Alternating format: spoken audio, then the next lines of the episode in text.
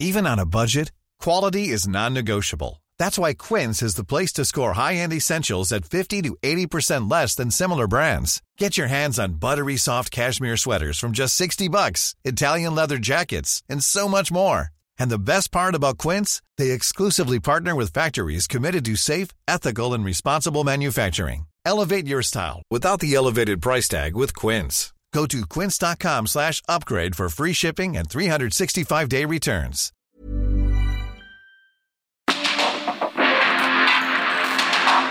Porque el mundo actual no se entendería sin la economía, las finanzas y los negocios.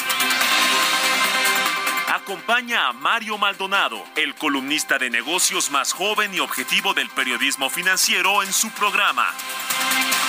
Bitácora de negocios. Hoy es tu oportunidad con Ford Andrade La Viga de estrenar tu Ford Expedition Max 2022 con blindaje nivel 5. Aprovecha este modelo exclusivo en México. Llámanos al 55 2128 4071 o visítanos en Calzada de la Viga 1880, Mexicalcingo Ixtapalapa, código postal 09099, Ciudad de México.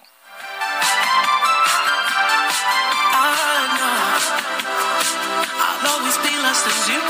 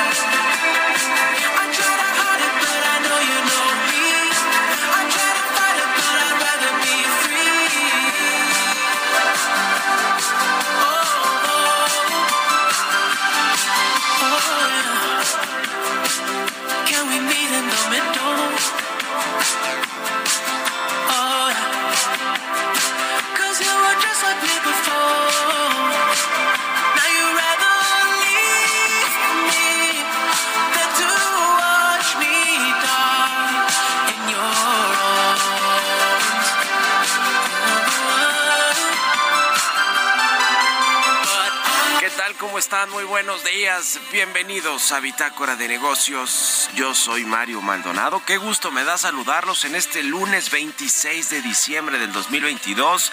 Estamos transmitiendo en vivo, aunque usted no lo crea. No, no es cierto. Estamos transmitiendo en vivo como todos los días, tempranito aquí en la cabina del Heraldo Radio.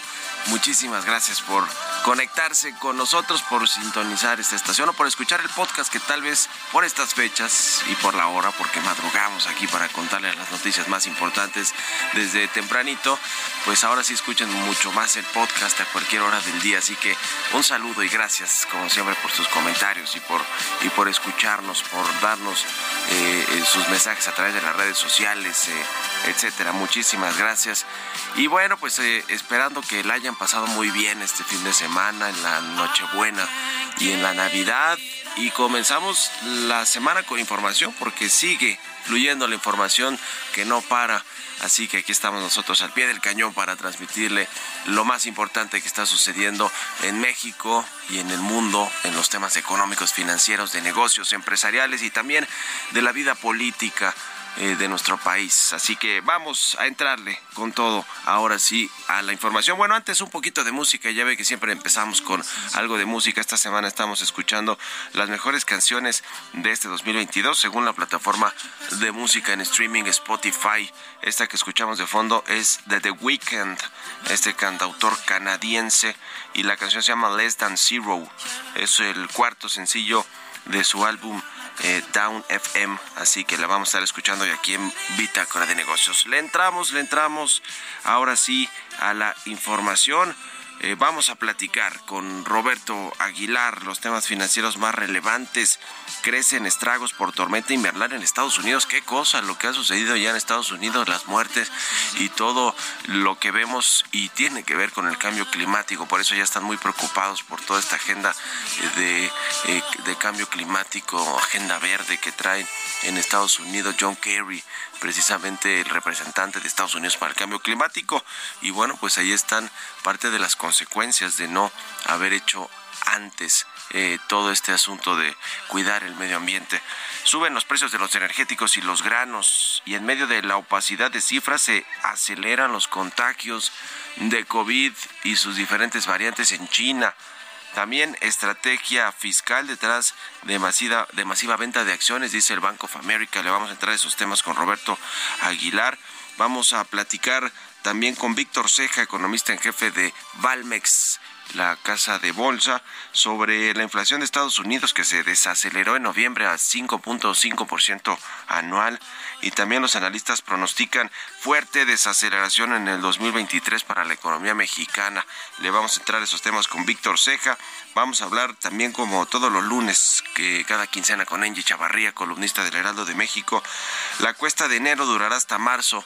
Ese es el panorama que se ve para la cuesta de enero del 2023. Le vamos a entrar a los detalles, vamos a hablar de Twitter, vamos a platicar también de cómo va eh, los avances en las obras del tramo elevado de la línea 12 del metro y también del tramo subterráneo que está pendiente. Siempre es un asunto el metro, pero bueno, platicamos con el secretario de Obras de la Ciudad de México. Le vamos a platicar también de cómo va este asunto y de algunas otras cosas más, así que quédense con nosotros. Lo que está pasando en la Corte con la ministra Yasmín Esquivel. Le vamos a entrar a estos temas hoy aquí en Bitácora de Negocios, así que quédense con nosotros en este lunes 26 de diciembre.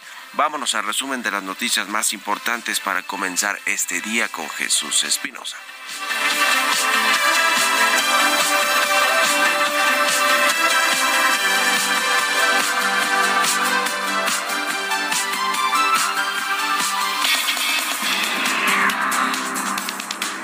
Presidente Andrés Manuel López Obrador fue cuestionado sobre la polémica en torno al presunto plagio que habría cometido la ministra de la Suprema Corte de Justicia de la Nación, Yasmín Esquivel, en su tesis de licenciatura. Al respecto, el mandatario de México aseguró que cualquier error o anomalía en el trabajo que sustenta su grado académico debe ser aclarado por la funcionaria tiene que resolverlo la autoridad competente. Yo en este caso no soy objetivo del todo porque considero que cualquier eh, error, anomalía cometida por la ministra Yasmín cuando fue estudiante, cuando presentó su tesis de licenciatura, es infinitamente menor al daño que han ocasionado a México Krause y el señor que hace la denuncia, Sheridan. La Secretaría de Economía informó que con el objetivo de frenar el alza de precios de los productos, se analiza ampliar el número de productos que contiene el decreto antiinflacionario, además de que sumarán empresas y ampliarán la vigencia. Jonathan Heath, subgobernador del Banco de México, señaló que un buen crecimiento de la economía de México para 2023 depende de la actividad de Estados Unidos. Detalló que las cifras del PIB por el lado del gasto para el tercer trimestre del año que dio a conocer el INEGI la semana pasada son cruciales para entender el desempeño de la economía. De acuerdo con el indicador global de la actividad económica del Instituto Nacional de Estadística y Geografía, la economía de México bajó de velocidad y durante octubre tuvo un avance marginal del 0.03% mensual. Se trata de su menor avance desde diciembre de 2020, cuando fue de 0.01% mensual según las cifras desestacionalizadas del INEGI y después del dato pesimista del indicador global de la actividad económica en octubre, analistas resaltaron que México enfrentará un complicado escenario para el próximo año, principalmente por las presiones inflacionarias, lo cual detendrá la recuperación que se tuvo después del cierre productivo debido a la pandemia.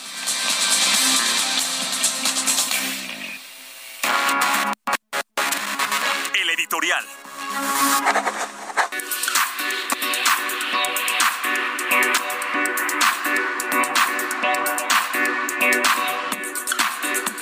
Pues vaya escándalo este que se ha generado alrededor del supuesto plagio de su tesis de licenciatura de la ministra Yasmín Esquivel, que hay que decirlo es una de las cuatro ministras y ministros que ha propuesto el presidente López Obrador para integrarse a la Suprema Corte de Justicia de la Nación, junto con Loreta Ortiz, con Juan Luis González Alcántara y también Margarita Ríos Farjat. Ha propuesto tres mujeres el presidente López Obrador y un hombre. Y bueno, una es Yasmín Esquivel, quien además era o es todavía, por lo que vimos ayer en su carta, eh, candidata a ser presidenta de la Suprema Corte de Justicia de México. Que bueno, a ver, las coincidencias eh, en estos asuntos políticos pues no existen y parte de por qué se reveló este escándalo de la ministra Esquivel en estas fechas, a unos escasos días de que se dé esta votación en la Corte para elegir al nuevo presidente o presidenta, que es el 2 de enero, el lunes 2 de enero, pues no es coincidencia que salió este escándalo. Ahora, si es un escándalo que tiene que hacer frente Yasmín Esquivel para decir eh, o aclarar si fue o no un plagio de su tesis de licenciatura, pues eso sin duda lo tiene que hacer. Y ayer, pues en un comunicado, en principio salió a negar que ella ha sido haya sido la plagiaria, sino, sino a quien plagiaron, más bien, es decir, acusa a el, eh, al señor Edgar Ulises Báez Gutiérrez de haber plagiado su tesis de licenciatura y no al revés. Ya veremos qué dice la UNAM, la FES Aragón y los que están investigando todo este asunto. Lo cierto es que detrás de todo el tema que hay allí en la corte sí tiene que ver el asunto con la asociación porque pues se decía que Yasmín Esquivel era de las eh, por lo menos una de las dos candidatas más fuertes para eh, convertirse en la nueva presidenta de la Corte.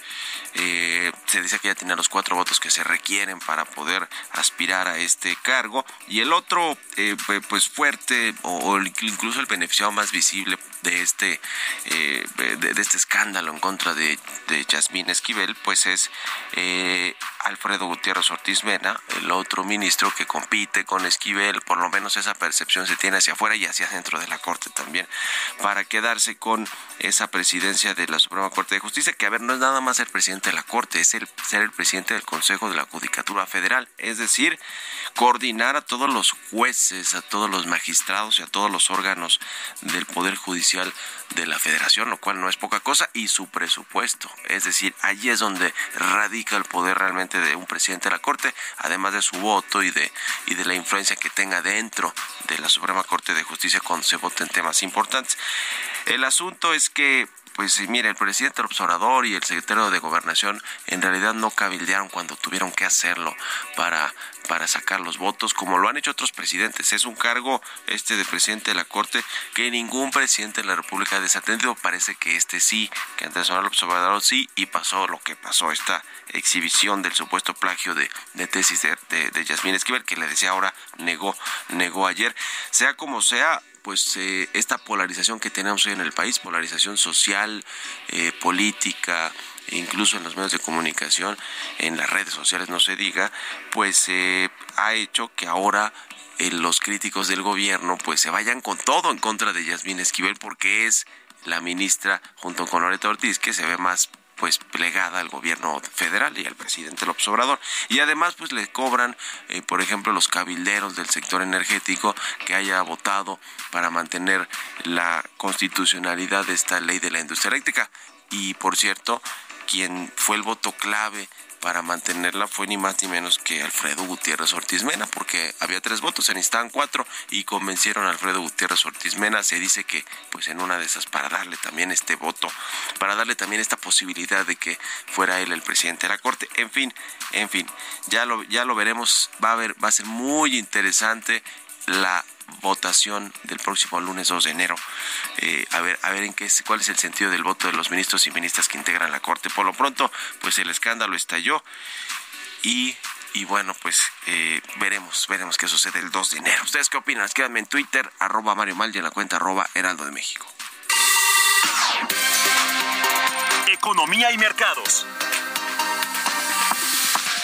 Roberto Aguilar ya está aquí en la cabina del Heraldo Radio. Mi querido Robert, buenos días. ¿Cómo estás, Mario? Me da mucho gusto saludarte a ti y a todos nuestros amigos. Fíjate que eh, la nota, sin duda, es esta ventisca que se está registrando en Estados Unidos, la peor en 45 años, que ha tenido implicaciones severas bueno, más allá de los decesos, las eh, miles de cancelaciones de vuelos, hoy están dando también a conocer, pues justamente una inmovilidad en algunos caminos, el transporte de eh, empresas de mensajería han reconocido ya su retraso. Es una dura Navidad justamente para la mayor parte o para el territorio eh, centro-norte de Estados Unidos, pero fíjate que también la implicación tiene que ver con los precios de los energéticos que están subiendo justamente ante una mayor demanda y la posibilidad o la amenaza de que puedan colapsar los sistemas eléctricos justamente por la demanda de calefacción y electricidad. Así es que eh, eh, sin duda una situación bastante complicada. Hoy no abren los mercados de Estados Unidos, en México sí, pero bueno, este por el lado de los mercados, pues te decía también bastante tranquilo, sino, eh, pero sentido contrario, pues todo lo que sucede justamente con el clima en Estados Unidos y que también nos está afectando a una buena parte del territorio mexicano. También te comento que la provincia china de Zhejiang, un gran, una gran urbe eh, ubicada cerca de Shanghái, está luchando con alrededor de un millón de nuevos casos diarios de coronavirus, una cifra que se espera que se duplique en los próximos días. A pesar del aumento sin precedentes de, casos en todo el país, China no ha registrado, según ellos, ningún deceso por COVID. Lo interesante o lo preocupante, diría yo, Mario, es que justamente mientras ciudadanos y expertos han pedido datos más precisos a medida que, aument que aumentan las infecciones, la Comisión Nacional de Salud de China eh, que fue la que en los últimos tres años había publicado las cifras diarias de los casos de COVID, dijo a partir de ayer que va a dejar de entregar estos datos y que la información relevante sobre el COVID será publicada ahora por el Centro Chino para el Control y Prevención de Enfermedades con fines de referencia e investigación. Así es que en medio de esta opacidad, pues están creciendo de manera muy importante justamente los contagios en China. El viernes platicábamos, Mario, que justamente se estima que una quinta parte de la población china ya está infectada. Imagínate el tamaño de las infecciones y lo que está sucediendo justamente con eh, las repercusiones de eliminar estas políticas de cero tolerancia, que fueron las que más, casi dos años se implementaron justamente en China, medidas muy férreas, que bueno, pues hoy también están pagando las consecuencias. Los datos interesantes de la economía de Estados Unidos es que el gasto justamente de los consumidores apenas aumentó en noviembre, mientras que la inflación se enfrió aún más, pero no lo suficiente como para disuadir a la Reserva Federal de impulsar las tasas de interés a niveles más altos el próximo año.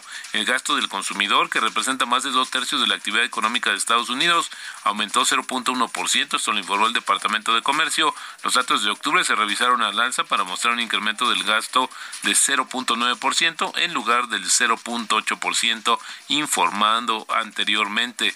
La desaceleración de los aumentos de precios de algunos bienes también redujo la cantidad de dólares del gasto de los consumidores. Dato interesante es que fíjate que en la última semana más, podemos decir, más activa de los mercados, los inversionistas vendieron acciones eh, justamente en la tasa semanal más alta en la historia en la semana pasada, desprendiéndose de un total de 41.900 millones de dólares en renta fija. Esto según el informe o la encuesta que hace Bank of America, que atribuyó las operaciones a fines relacionados con impuestos. Los fondos de valor estadounidense y de renta variable pasiva también registraron salidas netas semanales récord de 17.200 millones de dólares y 27.800 millones de dólares, dijo justamente el Banco de Inversión, que explicó que la cosecha de pérdidas fiscales estaba detrás de las salidas récords, una estrategia que consiste en vender activos con pérdidas para compensar los impuestos sobre las ganancias de capital. También interesante que los inversionistas también redujeron sus tenencias de efectivo en 59.500 millones de dólares netos, que es la mayor caída desde febrero de 2022 y vendieron la mayor cantidad de bonos con grado de inversión y de alto rendimiento en nueve semanas. Así el reacomodo de las carteras eh, de acciones, eh, principalmente en Estados Unidos, y bueno, el tema es justamente por esta situación fiscal. El tipo de cambio, Mario, cotizando en 19.33 tocó más temprano el 19.38, ahora sí ya tenemos una ganancia mensual de 0.4% y la ganancia anual, Mario, de 5.6%. Se perfila a ser uno de los mejores años en términos de la apreciación del tipo de cambio. Y también te comento la frase del día de hoy. Quien invierte en acciones no debería de estar demasiado preocupado por las erráticas fluctuaciones en los precios del valor, puesto que a corto plazo el mercado de acciones se comporta como una máquina de votar, pero a largo plazo actúa como una báscula. Esto lo dijo en su momento Benjamin Graham. Buenísimo, gracias Roberto. Vámonos a la pausa. Al ratito nos vemos en la televisión. Gracias Mario, muy buenos días. Roberto Aguilar, sígalo en Twitter. Roberto AH, vámonos al corte. Regresamos.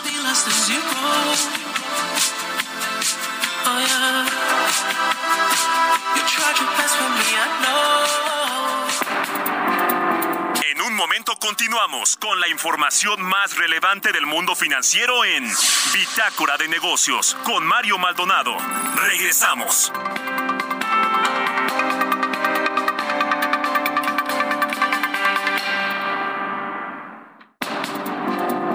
Estamos de vuelta en Bitácora de Negocios con Mario Maldonado.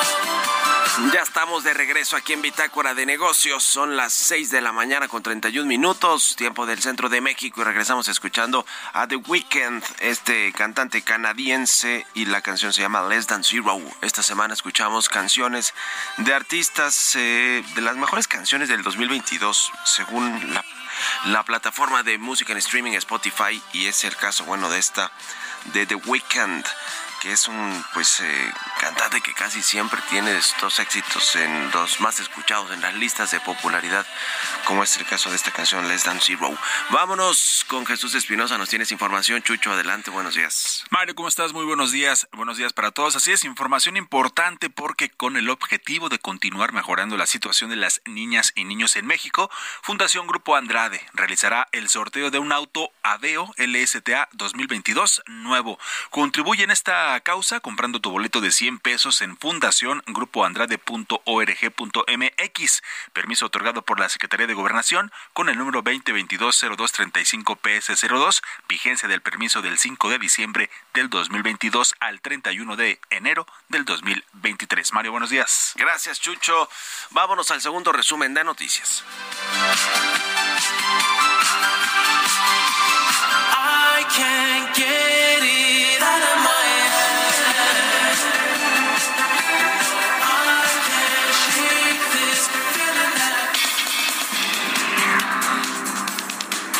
De acuerdo con datos del Instituto Nacional de Estadística y Geografía, las exportaciones mexicanas anotaron en noviembre su dato más bajo desde enero de este año. Con cifras originales, el dato oportuno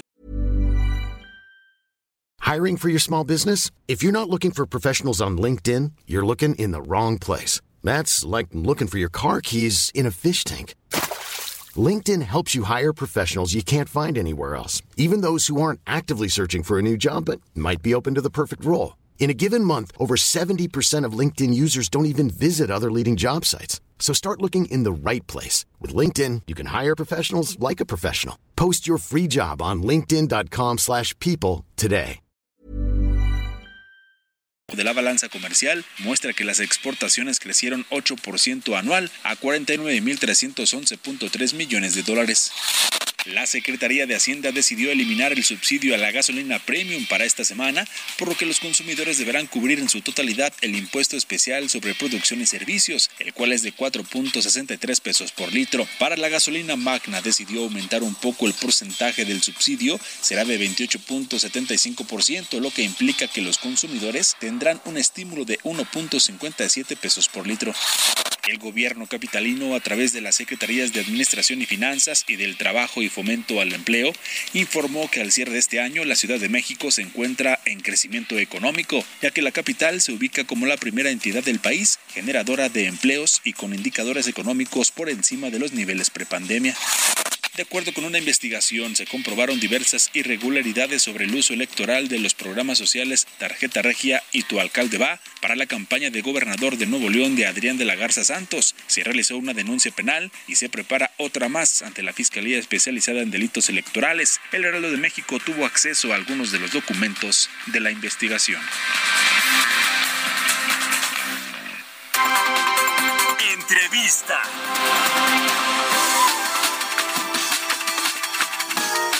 Y bien, ya le decía, vamos a platicar con Víctor Ceja, él es economista en jefe de Valmex Casa de Bolsa. ¿Cómo estás, Víctor? Buenos días.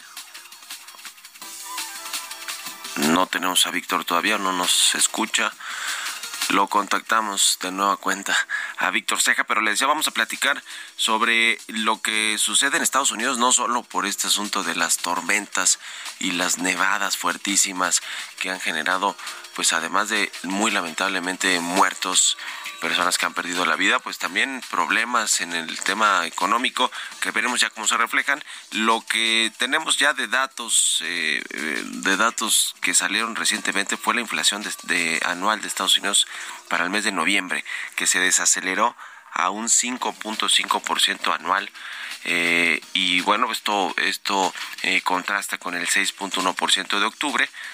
Y este resultado se ajustó a lo que esperaban los analistas. Eh, la Reserva Federal, que es el Banco Central de Estados Unidos, quiere que baje la inflación hasta el 2%. Eh, no va a ser tan fácil, pero bueno, están más cerca que nosotros de esa meta.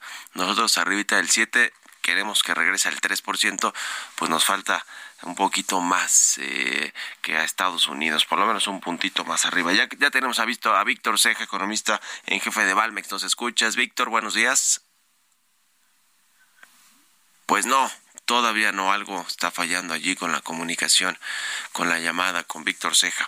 Pero yo le decía que el tema de la inflación es eh, muy importante también en Estados Unidos eh, para los, los consumidores, para el tema de la Reserva Federal, las tasas de interés que, que pues eh, habían subido ya de forma muy constante, 75 puntos base en las últimas decisiones del Banco Central eh, y, y, bueno pues eh, esto esto también desacelera la economía se dice que puede entrar en recesión eventualmente el próximo año la economía de Estados Unidos no una recesión eh, como las que hemos visto en el 2009 por ejemplo cuando vino esta crisis financiera de las hipotecas y y algunas otras no será de ese calado ni mucho menos pero sí un, pues una una, una, un crecimiento negativo de la economía. Te escuchamos, nos escuchas más bien ahora sí, Víctor, buenos días. Sí, buenos días. Ahora sí estamos aquí. Ya, ya te Perfecto. escuchamos muy bien, Víctor Ceja, economista en jefe de Valmex. Cuéntanos, ¿cómo viste este dato de inflación de 5.5% en noviembre en Estados Unidos y lo que vendrá para el 2023 en términos de los precios y de, la inflación, de las tasas de interés? Sí, con gusto. Bueno, el dato fue muy bueno. Eh, pues eh, va en el sentido correcto de disminuir la inflación. Eh, incluso eh, pues ha sorprendido porque los datos de inflación han sido mejores a los esperados. Incluso para el 2022 es probable que los datos resulten inferiores a los pronósticos que marcó la Reserva Federal a mediados de este mes. Eh, en este sentido, pues también marca una una tendencia en lo que son las tasas de interés, porque finalmente lo que se esperan son dos incrementos adicionales en la tasa de fondos federales en febrero y marzo. Eh, se hablaba incluso de, o se habla todavía de la posibilidad de que haya más incrementos, pero con la trayectoria que está marcando la inflación es posible que nada más sean dos. Hacia el 2023, lo que estamos viendo, pues es desaceleración económica.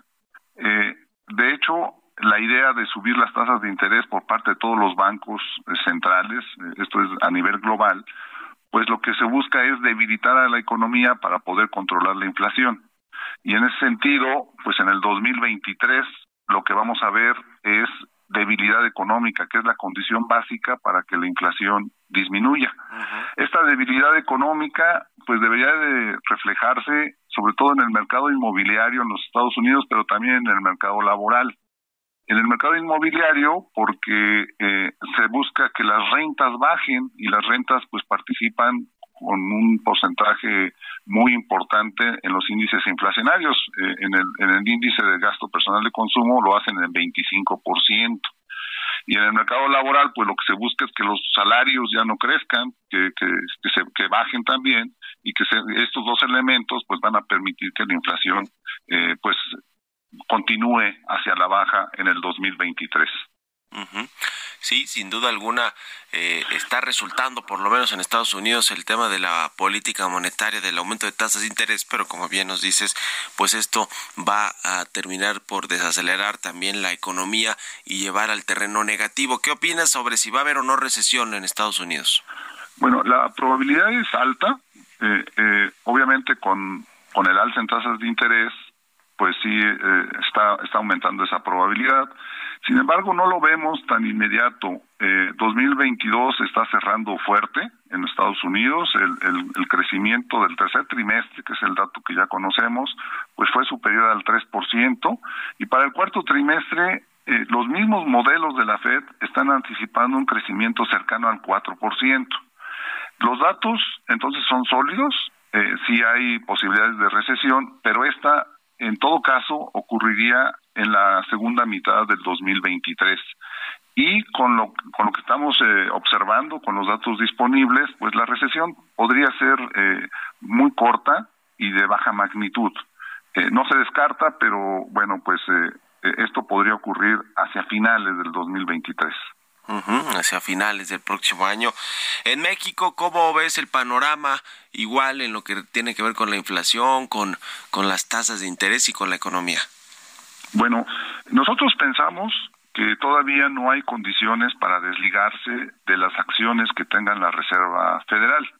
En ese sentido, si hay eh, todavía dos incrementos más en la tasa de fondos federales, pues muy probablemente el Banco de México va también a actuar en ese mismo sentido y entonces la tasa de fondeo en nuestro país muy bien podría alcanzar 11%, tal vez un poco más eh, si si no se puede si no se controla la inflación como se desea, tal vez a, a 11.25.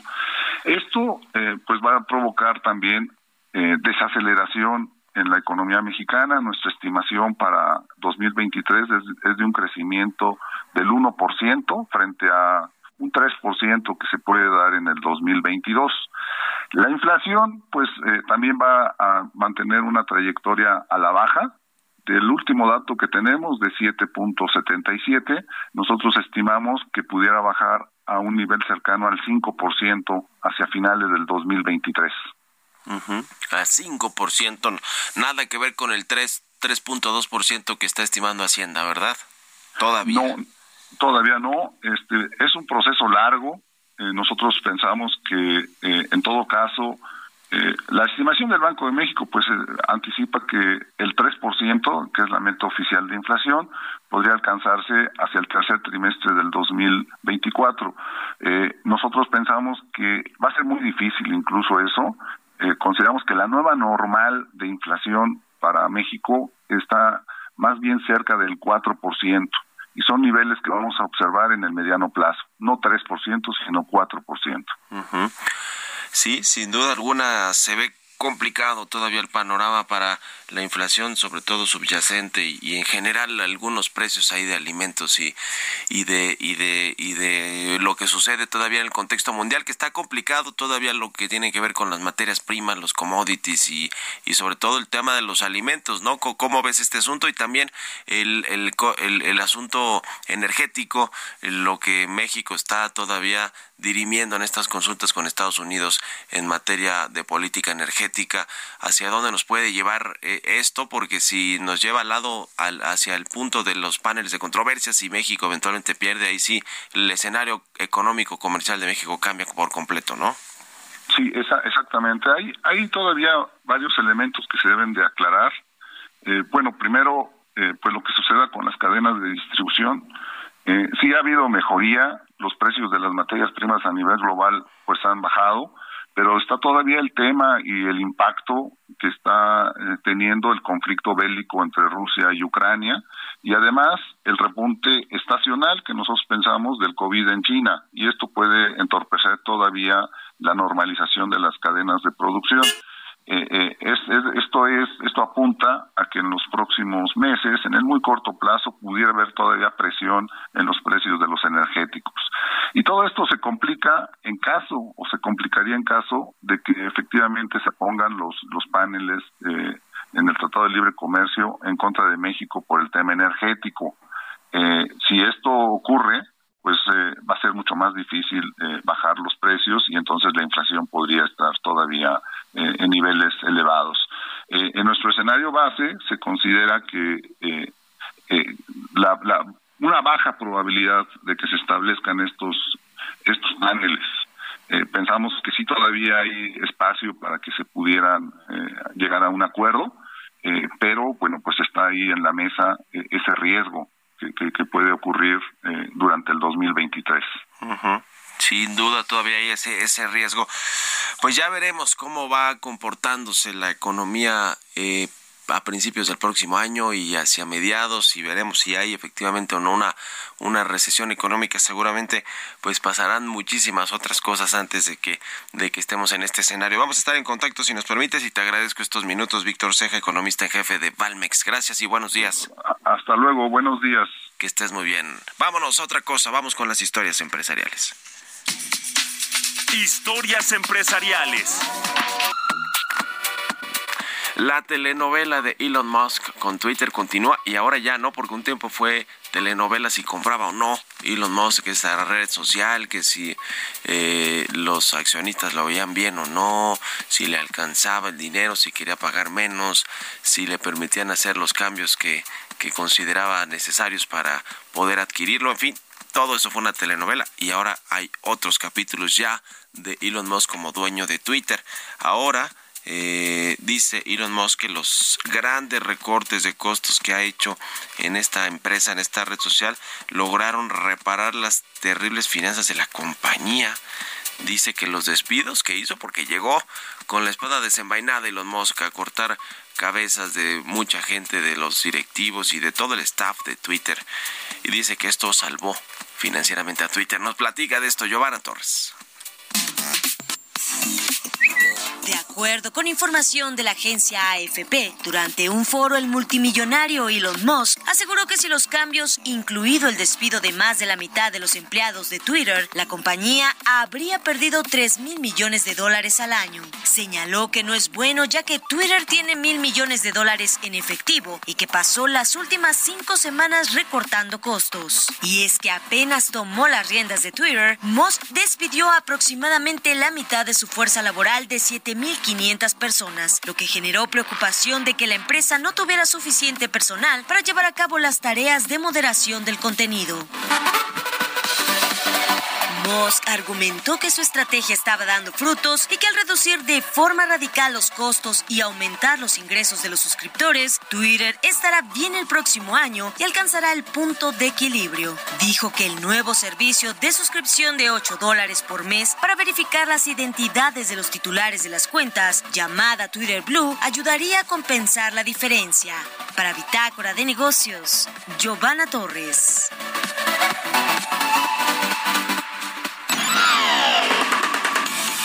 Maldonado en Bitácora de Negocios. Y le decía que platicamos con el secretario de Obras de la Ciudad de México, Jesús Esteva, sobre cómo va el asunto de la línea 12 del metro, el tramo elevado que se desplomó y también el, el, eh, el tramo subterráneo. Vamos a escuchar parte de esta entrevista.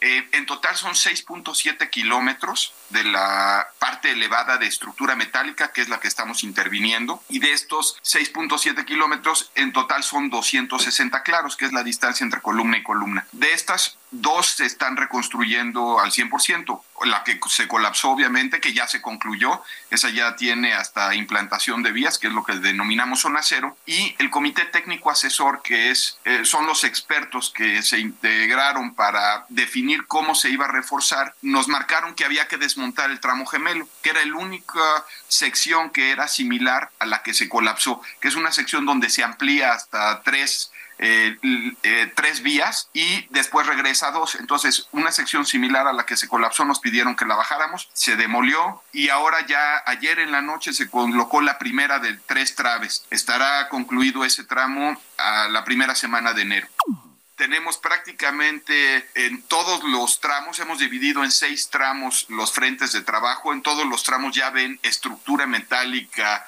por lo menos en, en sitio, y vamos avanzando, estos frentes tardan del orden de entre 8 y 10 semanas en concluir uno so- un solo claro. El montaje también es complejo. Lo que hacemos es levantar casi 50 toneladas, pero de piezas, como decía yo, de mucha precisión y que además a veces pareciera que no se está trabajando, pero en realidad se coloca, se suelda y luego entran los certificadores, entran las empresas encargadas del control de calidad a inspeccionar. Entonces todo esto pues es un proceso muy complejo, pero pues que va a dejar una estructura prácticamente con el doble de capacidad de lo que tenía originalmente.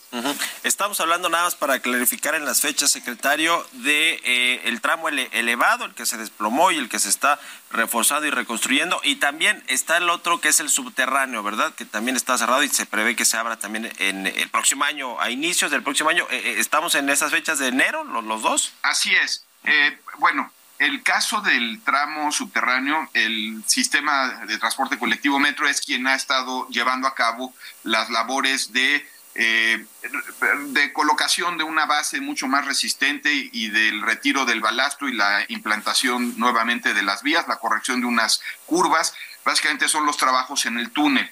Eh, esos trabajos, eh, de acuerdo a la información que ha anunciado el metro, deben de estar concluidos a finales de diciembre y estarán poniendo en operación el túnel eh, en las primeras semanas de enero. El tramo elevado sí va a requerir más tiempo y calculamos que en el primer semestre del año, de acuerdo a cómo vayamos avanzando eh, y nos marquen nuestros rendimientos, podremos estar abriendo en el primer semestre. No tenemos en este momento la precisión de qué fecha, pero sí, de acuerdo a lo que hemos observado en los primeros 73 claros que estamos trabajando, calculamos que hacia mediados de año debemos de estar ya abriendo la totalidad del, del tramo elevado.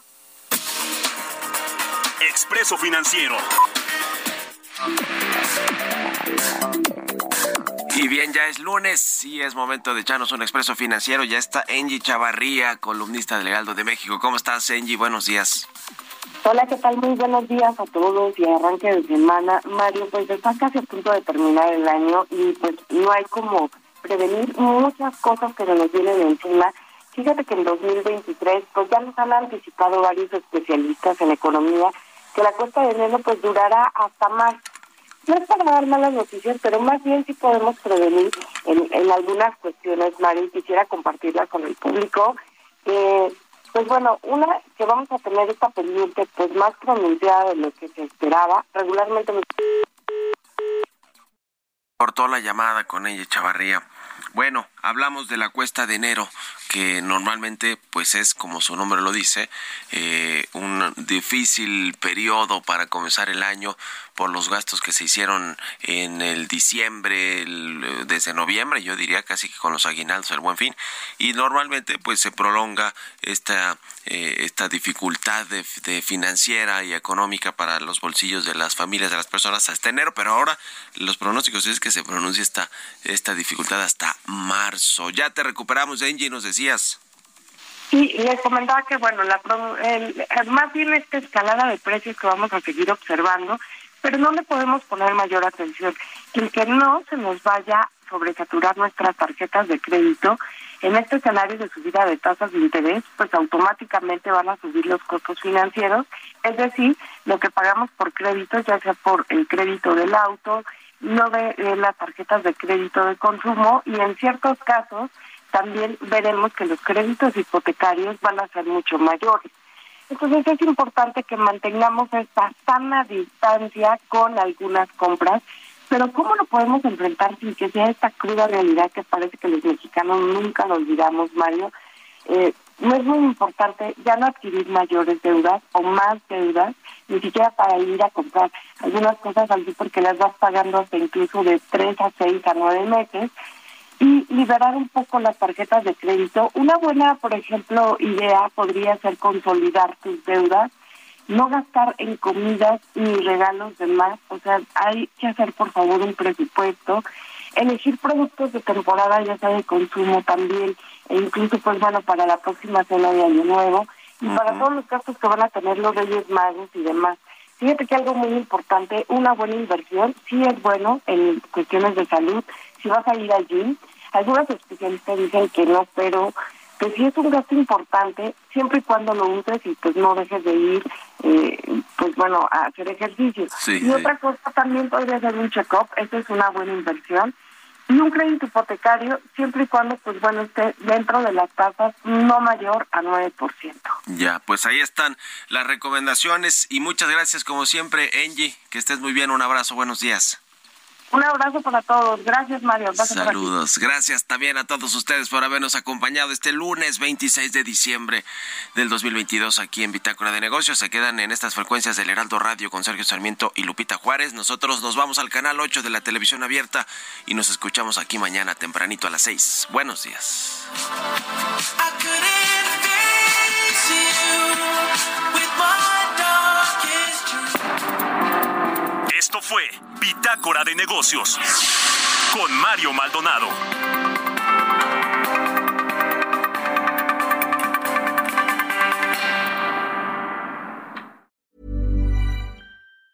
Mom deserves the best, and there's no better place to shop for Mother's Day than Whole Foods Market. They're your destination for unbeatable savings, from premium gifts to show-stopping flowers and irresistible desserts. Start by saving 33% with Prime on all body care and candles. Then get a 15-stem bunch of tulips for just $9.99 each with Prime. Round out Mom's menu with festive rosé, irresistible berry chantilly cake, and more special treats. Come celebrate Mother's Day at Whole Foods Market.